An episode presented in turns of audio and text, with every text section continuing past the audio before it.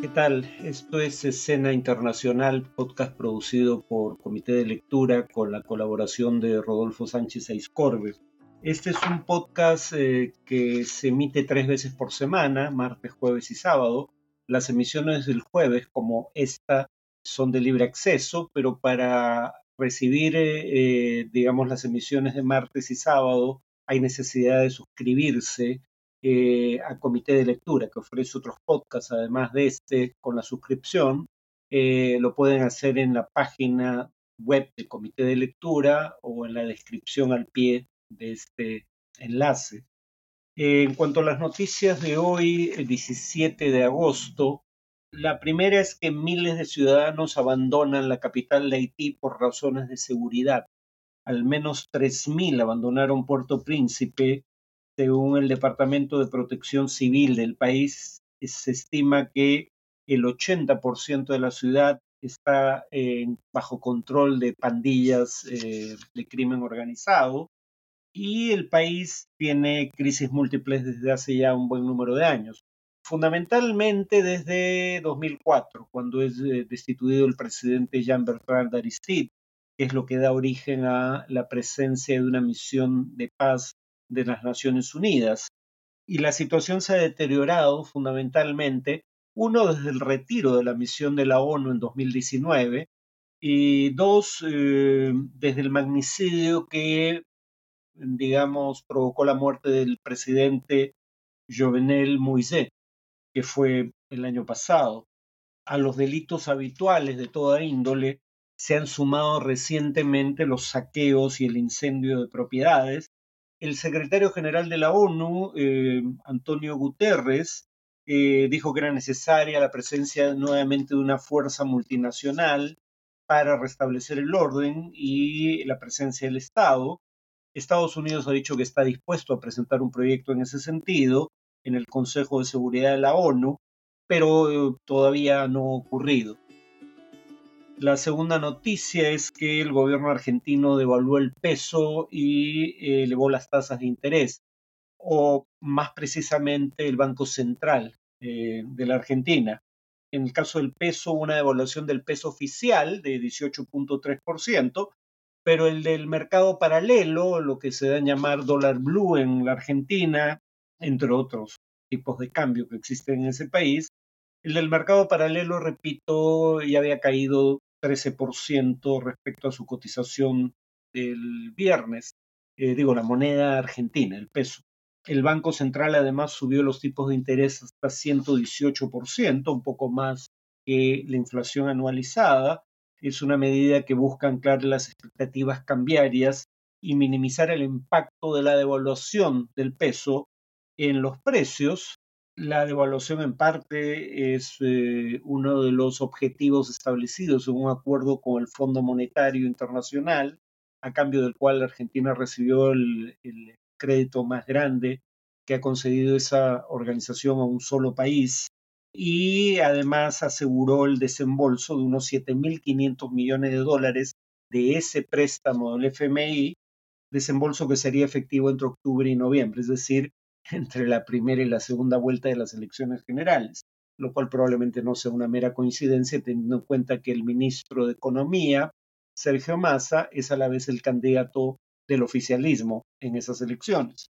Algunos economistas de cualquier modo consideran que estas medidas serán inevitables eh, debido a la falta de reservas para respaldar la cotización del peso por parte del gobierno, eh, reservas internacionales netas en manos del Banco Central, se entiende, pero claro, también indican que eh, esto va a implicar eh, mayor inflación y una recesión mayor de lo esperado. Si esto ocurre, la probabilidad de éxito de la candidatura de masa sería escasa. Y aunque esto es en parte producto del efecto Milley, no todo se debe a su éxito electoral. Eh, la inflación ya estaba por encima del 115% anualizada, la economía no crece en términos per cápita desde hace más de 10 años y la pobreza se sitúa en torno al 40%. Tercera y última noticia antes de la sección de análisis que va a versar sobre la candidatura de Milei en la Argentina Santiago Peña asumió la presidencia del Paraguay, había sido elegido para el cargo el 30 de abril pasado. Paraguay de los pocos países de América Latina que no tiene segunda vuelta para elecciones presidenciales y no tiene reelección, cosa que es más habitual, aunque no es el caso mayoritario. El Partido Colorado es un partido hegemónico, gobernado de manera virtualmente ininterrumpida en los últimos 71 años, primero a través de la dictadura de Stroessner y luego tras la transición a la democracia, y con este triunfo se aseguró cinco años más de control del gobierno el presidente Peña llegó al cargo con el respaldo del expresidente Horacio Cartes, y esto es importante porque la Oficina de Control de Activos Extranjeros del Departamento del Tesoro de los Estados Unidos considera que Cartes es un eh, político, significativamente corrupto. Lo ha calificado así y claro, se espera que Peña eh, sea un presidente que tenga en consideración la deuda política que tiene con Cartes el Partido Colorado tiene mayoría absoluta en ambas cámaras del Congreso y en el discurso inaugural del nuevo presidente, si bien ratificó la importancia de mantener las relaciones diplomáticas con Taiwán, también recordó que Beijing ya es el destino principal de las exportaciones del Paraguay.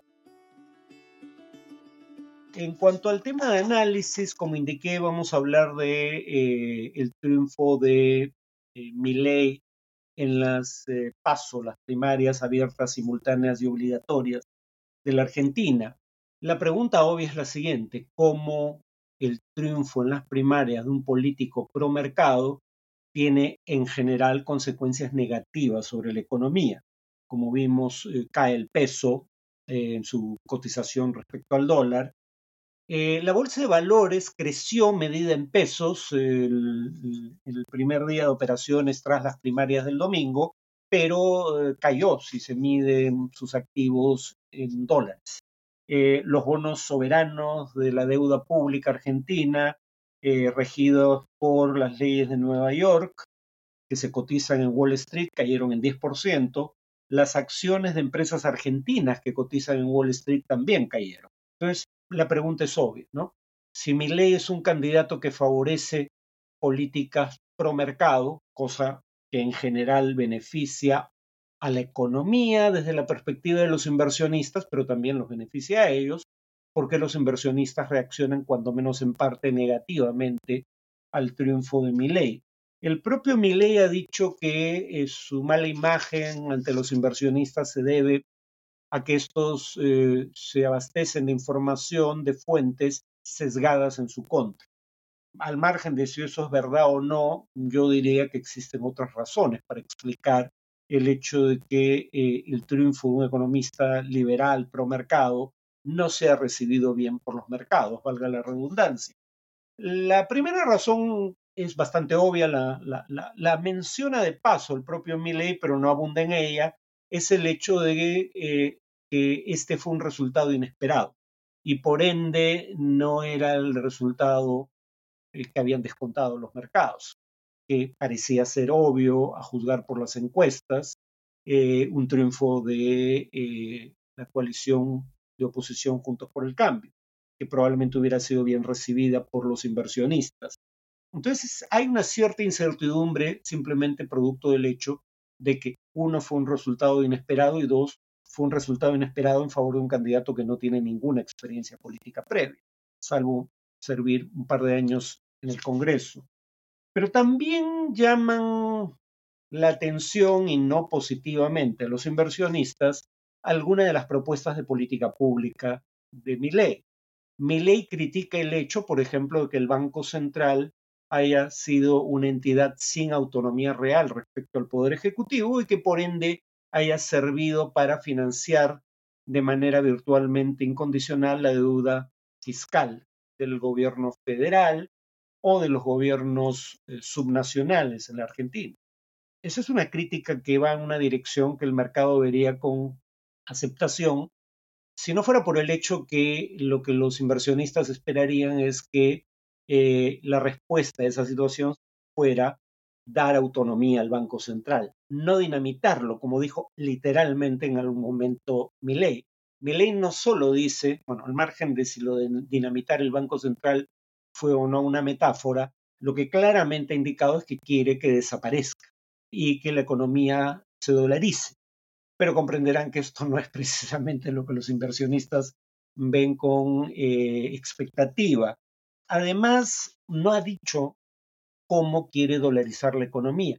Hay dos posibilidades, ¿no? Una es que el dólar circule libremente, pero en paralelo a la moneda local. Claro, si se cierra el Banco Central, ya no habría moneda local en principio. Pero repito, no hay claridad respecto a cómo se quiere dolarizar la economía. Porque si el tema es que circulen libremente dos monedas, eh, eso ya ocurrió en la Argentina y el resultado no fue bueno. ¿no? En la década del 90 hubo un cambio fijo, eh, un peso por dólar, paridad, pero el déficit fiscal siguió creciendo. Eso, eh, digamos, indicó a los, y, y se siguió emitiendo dinero para cubrir ese déficit fiscal. Eso le dio como señal a los inversionistas la expectativa de que el tipo de cambio de un peso por dólar no podría sostenerse a mediano y largo plazo, como no se esperaba que el peso siguiera valiendo un dólar en el futuro, sino mucho menos, los actores privados demandaron más dólares, quienes tenían cuentas en dólares en los bancos empezaron a retirarlas y en ese contexto eh, se produjo el llamado corralito que para efectos prácticos fue confiscatorio porque a la gente se le devolvió eventualmente sus ahorros, pero en pesos devaluados. ¿no? Entonces, eh, en términos de dólar eran, valían mucho menos, el poder adquisitivo valía mucho menos. Eh, eso es casi una confiscación. Eh, la crisis que siguió a, a, ese fin de la conversión paritaria, un peso por dólar, llevó a una caída del 17% del PBI y a que se duplicara el desempleo alcanzando un 24%. Si por el contrario la idea fuese, cosa que está implícita cuando se dice que hay que dinamitar el Banco Central, desaparecer la moneda local y asumir el dólar como moneda propia, habría que recordar que en países donde esto ocurrió, tuvo una primera etapa francamente traumática, que sería probablemente aún mayor en la Argentina, teniendo en cuenta que para dolarizar necesitas dólares. Si el dólar va a ser la única moneda que circula para todo efecto práctico, para todo tipo de transacciones en la economía argentina, el problema obvio es que hay muy pocos dólares. Mi ley dice los dólares que tengan reservas internacionales netas del Banco Central deben ponerse en circulación. Eh, el punto es que las reservas internacionales netas del, en poder del Banco Central son negativas, ¿ya? Por nueve defaults o sea, cesación de pago del servicio de la deuda pública, el gobierno federal argentino y buena parte de los gobiernos, eh, digamos, subnacionales, no tienen capacidad de endeudarse en los mercados financieros. El Fondo Monetario ya le ha hecho a Argentina el préstamo más grande de su historia, un solo préstamo a un país particular, eh, y todavía está desembolsando ese dinero. Es digamos, no, no entra dentro de las expectativas que preste nuevos fondos más allá de los ya establecidos. ¿De dónde saldrían los dólares para las transacciones? Con los pocos dólares que hay en la economía argentina, claramente la devaluación, la máxima devaluación de principios del siglo XXI sería un juego de niños comparado a lo que se vendría. Y ese primer impacto sería traumático para la economía. Claro, Alguien podría alegar eso ocurrido en otros casos, pero ese es el inicio de una mejora. El punto es si ese cambio traumático va a ser políticamente sostenible, porque habría que recordar que mi ley solo tiene la fuerza política, la libertad avanza, partido, digamos, de mi ley, solo tiene a dos congresistas en la Cámara de Diputados. De 257, solo dos son del partido de mi ley y solo se renueva en estas elecciones generales la mitad de la Cámara de Diputados. O sea, salvo en el escenario imposible de que el partido de Milei gane todos los diputados en lisa, no hay forma que tenga mayoría en Cámara de Diputados. Ni siquiera es claro que vaya a tener la primera minoría, probablemente no tenga ni siquiera eso. En el Senado no tiene un solo senador y solo se renueva un tercio del Senado. Así que claramente no va a tener mayoría en ninguna de las dos cámaras.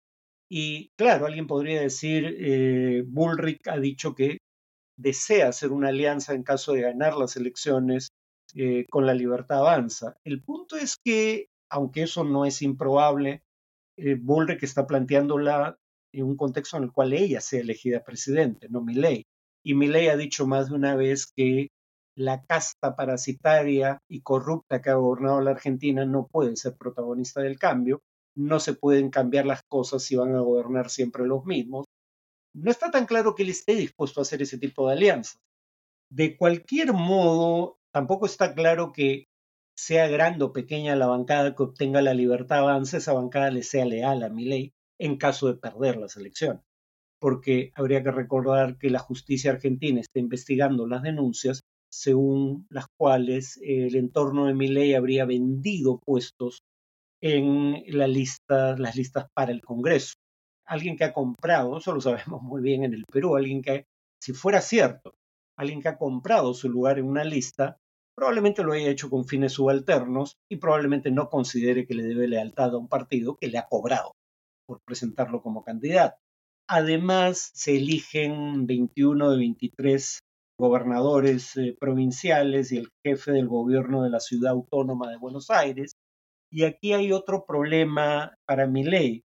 Ha habido hace poco elecciones locales y sus aliados han tenido resultados poco auspiciosos tal vez una mayor participación en las elecciones presidenciales lo ayude a tener mejores resultados en elecciones para gobernador, pero uno no está claro que tenga, porque aquí ya no basta con el arrastre nacional de un candidato.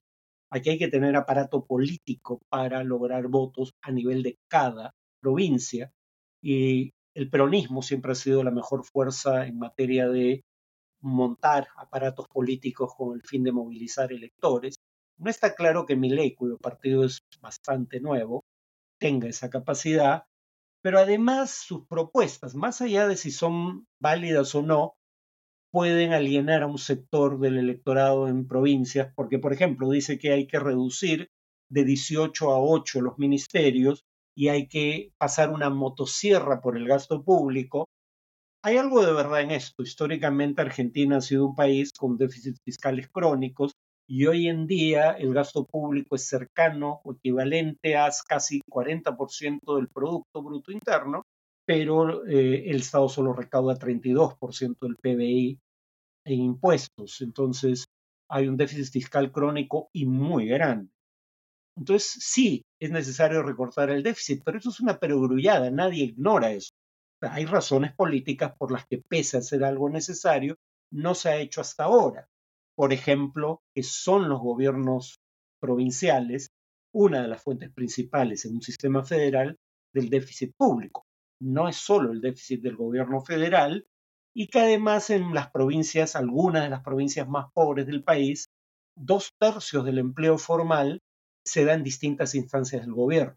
Entonces, eh, la idea de una reducción progresiva del gasto público para reducir el déficit fiscal ya es de por sí bastante, digamos, problemática, políticamente hablando. La idea de pasar una motosierra por el gasto público probablemente genera aún más resistencias. Mi ley, como parte del recorte del gasto público, ha dicho que va a recortar los subsidios.